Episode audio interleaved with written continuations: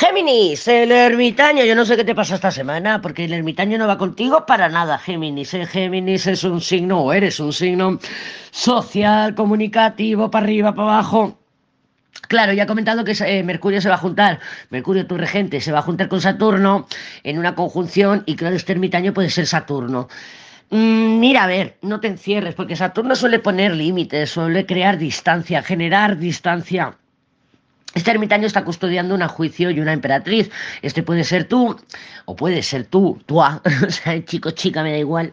Eh, puede ser tú eh, esperando unas noticias, esperando un avance, esperando una comunicación, esperando algo que te llegue. También puede ser que recibas algún tipo de comunicación en estos próximos días que necesites mm, apartarte. O sea, recibo la noticia y me he quedado tanto en shock que me necesito dos días para procesar, para asimilar, para integrar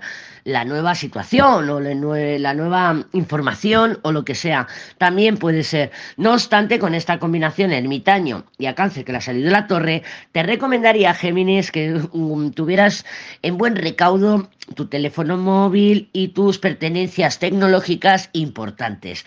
Porque ermitaño, torre suele ser una incomunicación de alguna manera. Lo podemos manifestar de mil maneras, por lo que te he dicho, esperando una noticia, que me llegue una noticia y me incomunico, etcétera, etcétera. Pero también se nos puede caer el internet, también se nos podemos mm, romper la pantalla del móvil y tener que comprar otro.